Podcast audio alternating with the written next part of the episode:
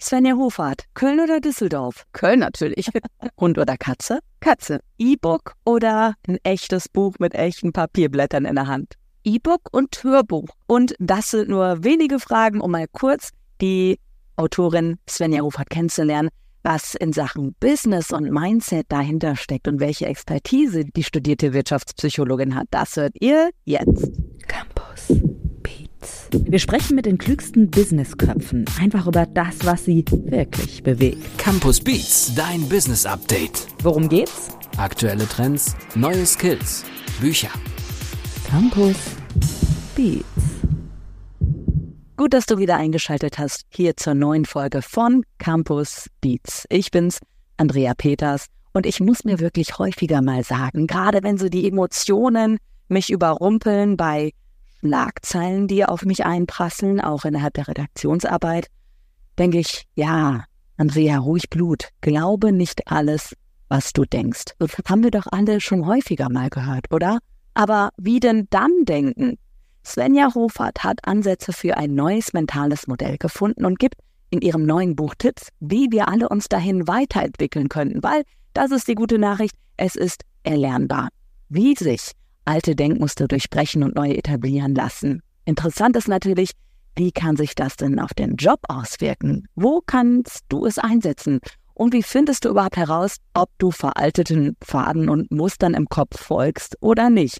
Vor allem im Business-Kontext. Antworten bekommen wir alle jetzt von Svenja Rufert. Herzlich willkommen hier bei Campus Beats. Hallo, ich freue mich, dass ich da sein kann. Ihr neues Buch heißt Mach dich frei.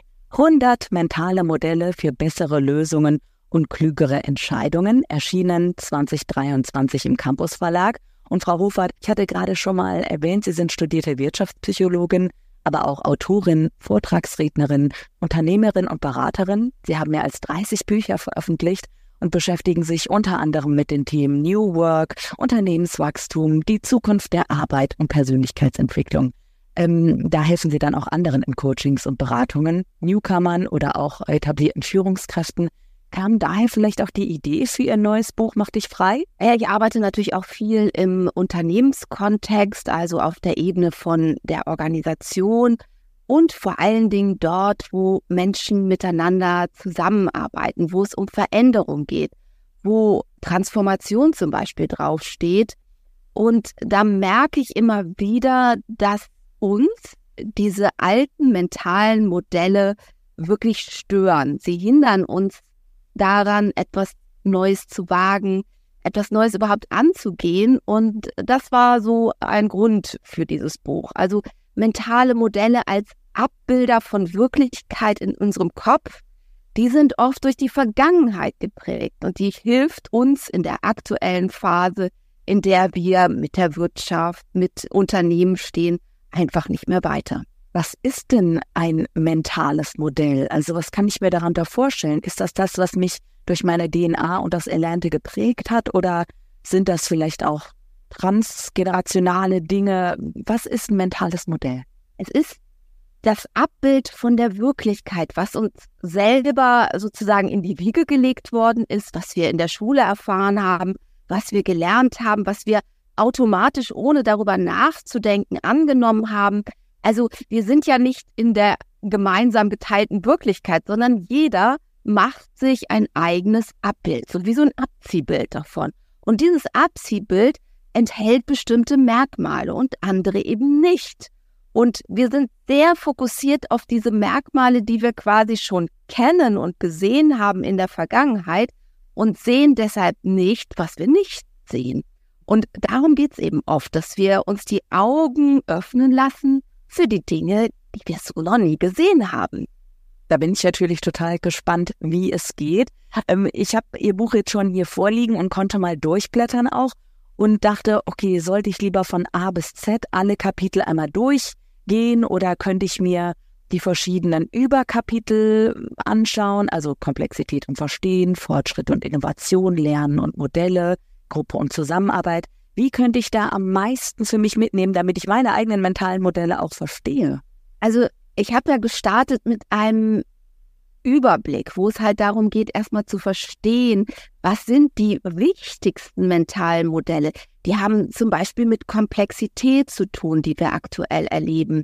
Und was steckt da drin? Deshalb, es macht schon Sinn, vorne anzufangen, weil die ersten 20 mentalen Modelle so ein bisschen wie der Überblick sind. Danach kann man sicherlich eher mal stöbern, aber erstmal damit einsteigen, das wäre zumindest meine Empfehlung. Und es geht da im Prinzip darum zu verstehen, dass wir Inhalte in unserem Denken möglichst weit rausnehmen und uns auf Strukturen beziehen. Und das macht uns kreativer und origineller im Denken. Wir verzichten also auf das, was wir gelernt haben und schauen uns an, was sind eigentlich die Strukturen, um die es da geht. So Denkrahmen quasi. Beat on Repeat.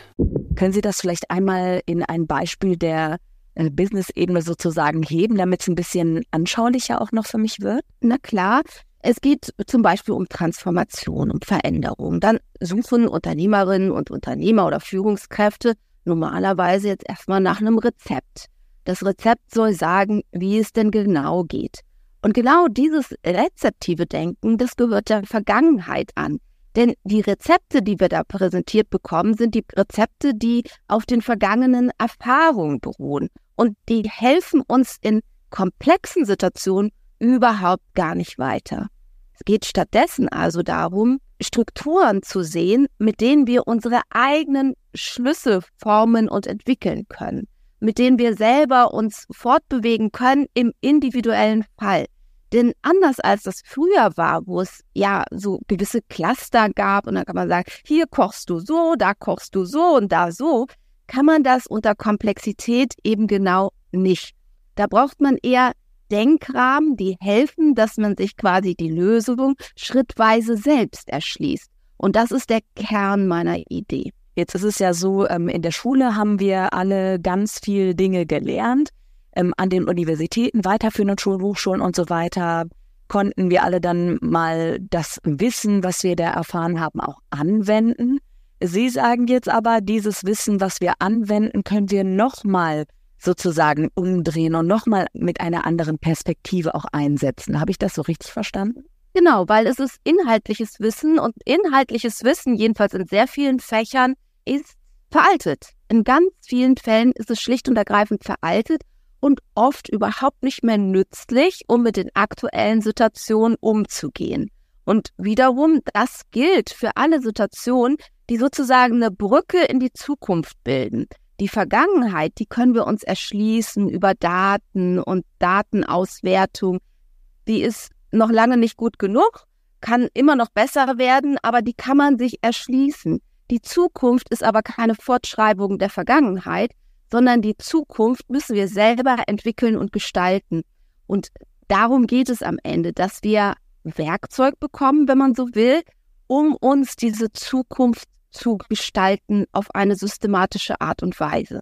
Würden Sie sagen, das muss jede und jeder für sich selber rausfinden und das auch, ich sage mal, im Alleingang machen? Oder ist es auch möglich, in einem Team, in einem äh, diversen Team vielleicht auch zu diesen neuen Lösungen zu kommen?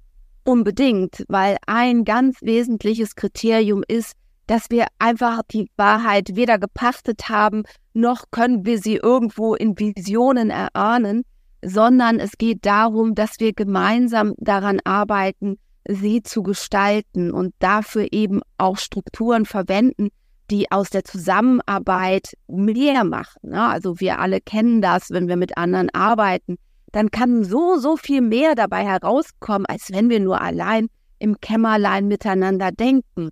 Und es sind gerade die ganz anderen Perspektiven, die den größten Mehrwert haben. Und da liegen eben oft auch die Schwierigkeiten. Das sind wir so gar nicht gewohnt, weil wir mögen es lieber, mit Leuten zusammenzuarbeiten, die uns sehr nahe sind. Aber die wirklich guten, die kreativen und originellen Lösungen, die schaffe und schöpfe ich da, wo ich mit Unterschieden arbeite. Und auch das ist ein ganz, ganz wichtiges Thema.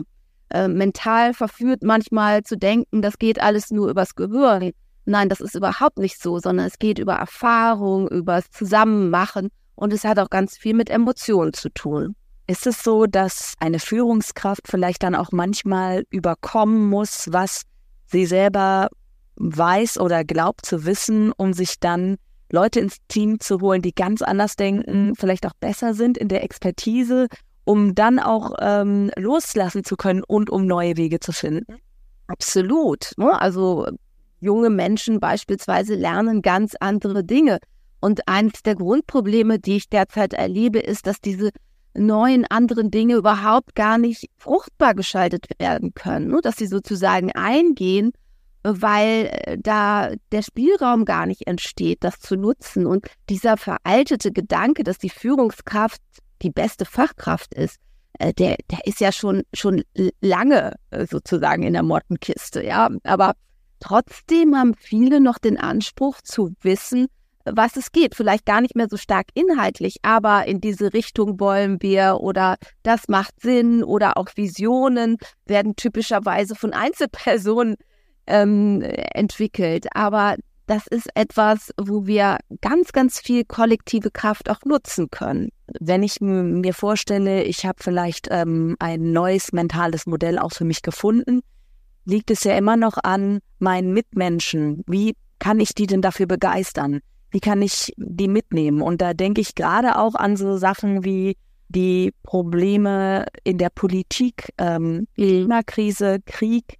Wie kann ich denn überhaupt diese ganz vielen Stränge zusammenbringen? Sehen Sie da jetzt mal wirklich ganz äh, in die Zukunft gedacht, sehen Sie da eine Lösung? Sehen Sie da ein, ein Licht sozusagen, dass es gelingen kann? Wir müssen einfach lernen, mit diesen ganzen Widersprüchen und Paradoxien umzugehen. Und das fällt unglaublich schwer. Es gibt Menschen, die sind von Haus aus so ein bisschen flexibler im Denken. Ne? Sie sind nicht so fixiert, die, denen fällt das typischerweise leichter, Dinge anzunehmen, auszuprobieren, zu machen. Vermutlich werden einige Leser eher so geprägt sein und sie werden anderen begegnen, die sagen, nee, das hat ja früher schon so geklappt und warum soll ich da jetzt was machen? Es ist ja auch anstrengend. Und so eine innere Fixiertheit aufzulösen, ist alles andere als einfach. Denn äh, Komplexität kann auch ein bisschen wehtun. Ja, also man muss es aushalten, zu sagen, nee, ich kann das jetzt gar nicht beeinflussen. Das Einzige, was ich beeinflussen kann, ist mein eigener nächster Schritt. Aber wie Menschen denken, welche Werte sie vertreten, was sie tun, ob sie äh, in Kriege ziehen oder nicht, das kann ich gar nicht beeinflussen. Ich kann das beobachten, ich kann in meinem Umfeld sehen, aha, da wäre ein Schritt, den ich persönlich gehen kann und da gibt es Leute, die ihn mit mir gehen wollen. Aber dass das jetzt alles so widersprüchlich ist und kaum ist es eine Thema, denkt man, man hat es halbwegs im Griff, kommt schon das nächste, das wird sich weiter so abbilden. Und das ist aus meiner Sicht die absolute Grundkompetenz, Zukunftskompetenz, die wir brauchen, mit diesen Dingen umzugehen. Und zwar nicht im Sinne von, ich löse die, weil ich kann das nicht für die ganze Welt lösen, sondern im Sinne von, wie können wir Strukturen und Herangehensweisen finden, die es möglich machen, die Vielfalt, mit der Vielfalt anders umzugehen. Also nicht so, äh, zum Beispiel Expertenwissen wird oft additiv gedacht. Also ein Experte plus zwei Experte plus drei Experte gleich. Das ist mit Komplexität so überhaupt nicht machbar. Da brauchen wir ganz andere Herangehensweisen um die Essenz dessen, was wir wissen können, herauszuarbeiten und uns dann zu überlegen, was können wir nicht wissen und wie gehen wir mit dem um, was wir nicht wissen können. Und das fordert auch, auch ganz viel äh, analytische Kompetenz und auch da bin ich der Meinung, die funktioniert viel besser in Gruppen und Teams. Jetzt haben wir über einiges Theoretisches gesprochen, aber Sie sind ja auch eine Frau der Praxis und haben schon ein paar ähm, ja, Erfolgsgeschichten auch einfach durch das Neudenken, wozu sie anstoßen könnten, sage ich jetzt auch einfach mal erlebt.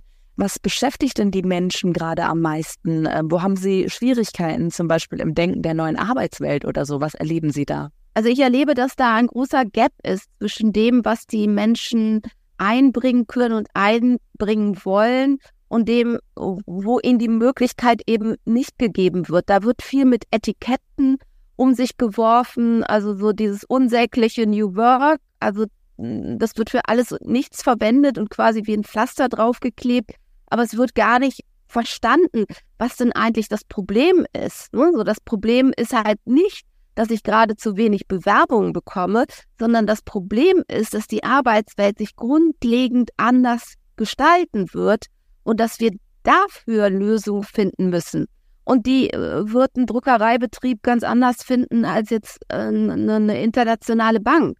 Aber ganz klar ist, dass sie von Ideen angeregt sein wird, die, die im internationalen, globalen Kontext teilweise jetzt schon zu finden sind und die dazu führen, dass es nicht weniger Widersprüche geben wird, sondern eher sogar noch mehr. Und deswegen ähm, halte ich das auch für ganz praktisch eine Grundkompetenz. Ne? Zum Beispiel, ähm, wir arbeiten ja nicht mehr nur in so sozialen Verbünden, aus denen wir gar nicht mehr rauskommen, sondern immer öfter in unterschiedlichen Projektzusammenhängen.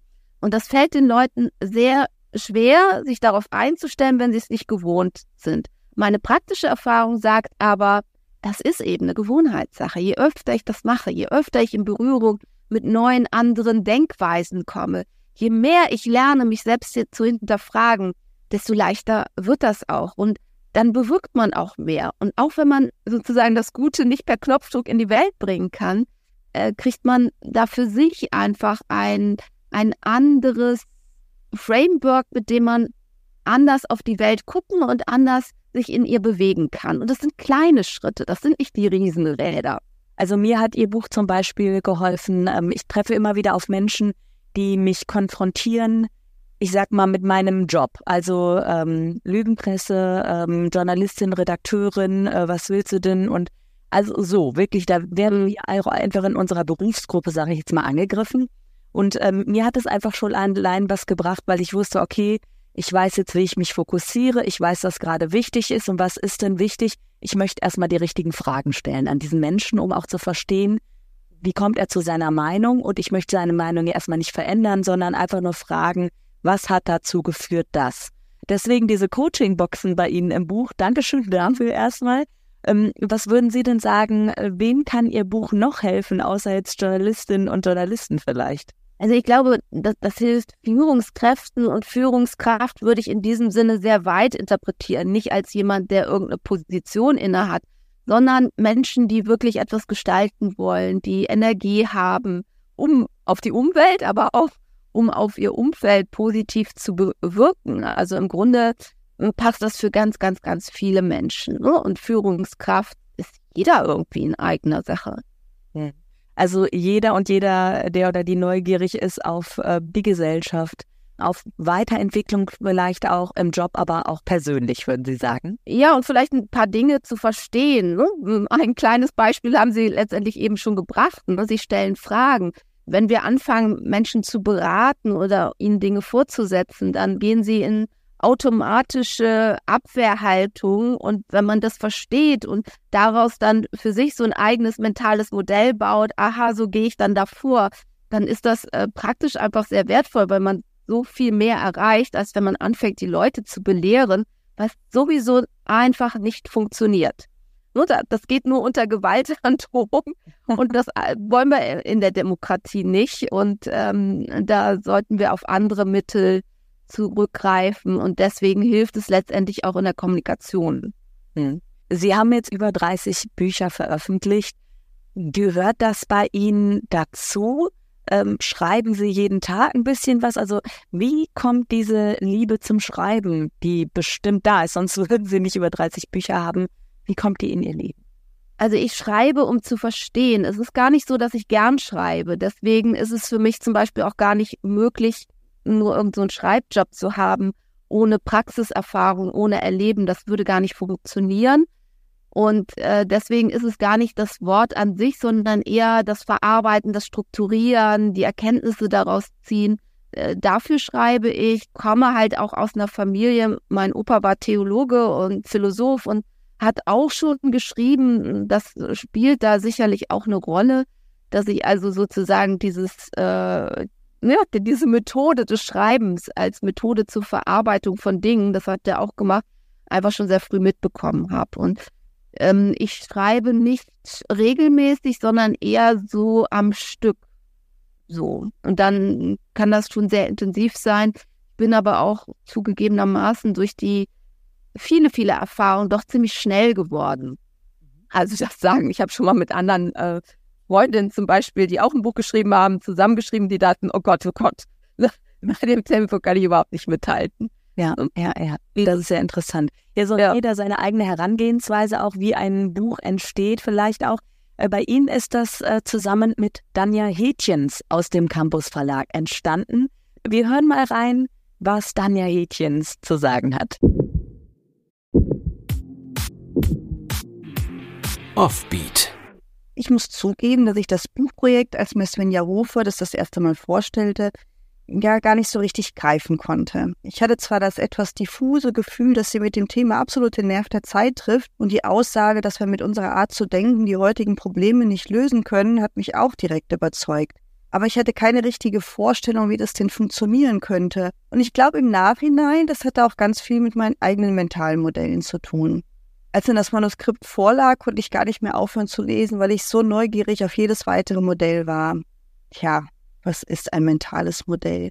Das kann die Autorin nach wie vor sicherlich am besten selbst erklären. Aber nur um zwei Beispiele zu nennen, bei denen sich viele bestimmt wiederfinden können, ist, dass wir beim Thema Hierarchie automatisch immer noch an eine Pyramide denken oder wenn wir sagen sollen, wo sich die Zukunft befindet, automatisch nach vorne zeigen.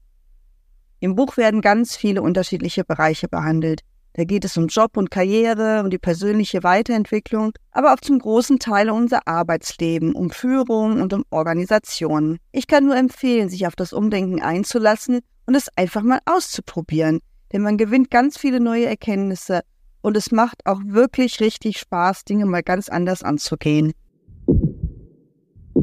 wahnsinnig gut dargestellt und auch die beiden Beispiele, die sie rausgegriffen hat, das, das könnte ich so gar nicht, weil mein Kopf ja oft so voll ist von Informationen, dass ich gar nicht so sortieren kann, auf was bringt anderen so Aha-Effekt. Aber das stimmt. Wir sehen die Zukunft zum Beispiel immer vorne. Ja, das ist quasi kulturell bedingt und das ist ein interessanter Aspekt, das mal anders zu betrachten, könnte sie auch hinter uns liegen, ja.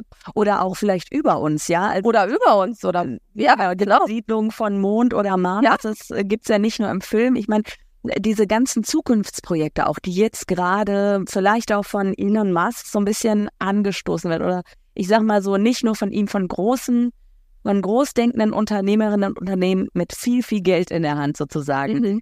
Glauben Sie, dass dieses Belächeln irgendwann aufhören wird oder wird man immer skeptisch angeschaut, wenn man diese riesen Utopien baut? Absolut. Also es ist immer schon so gewesen, dass ob das Künstler sind, ob das manche Musiker sind, ob das ähm, äh, ne, also Denker, Vordenker sind, innerhalb ihrer Generation werden sie meistens belächelt oder sogar verfolgt. Das ist ja bekannt. Und mit dem Neuen haben wir immer Probleme. Und das spiegelt sich natürlich auch in den Unternehmen, dass alles, was neu ist, ja, man sagt, wir brauchen Ideen, wir brauchen Innovation, aber die Wahrheit ist, dass das Neue sich keinen Weg bahnen kann. Das muss uns klar sein. Und gerade an diesem Punkt finde ich das so unendlich wichtig und auch traurig. Wir sind derzeit in Deutschland in einer schwierigen Lage. Wenn ich das vergleiche mit international arbeitenden Kollegen, die mir sagen, in anderen Ländern sind sie so viel offener oft für diese Themen, dass ich ja hier wirklich auch einen Appell an die Zuhörer richten möchte, auf dieses Thema zu schauen. Und das hat ganz, ganz viel mit mentalen Modellen zu tun. Beispielsweise erwarten wir, dass alles von Anfang an perfekt ist.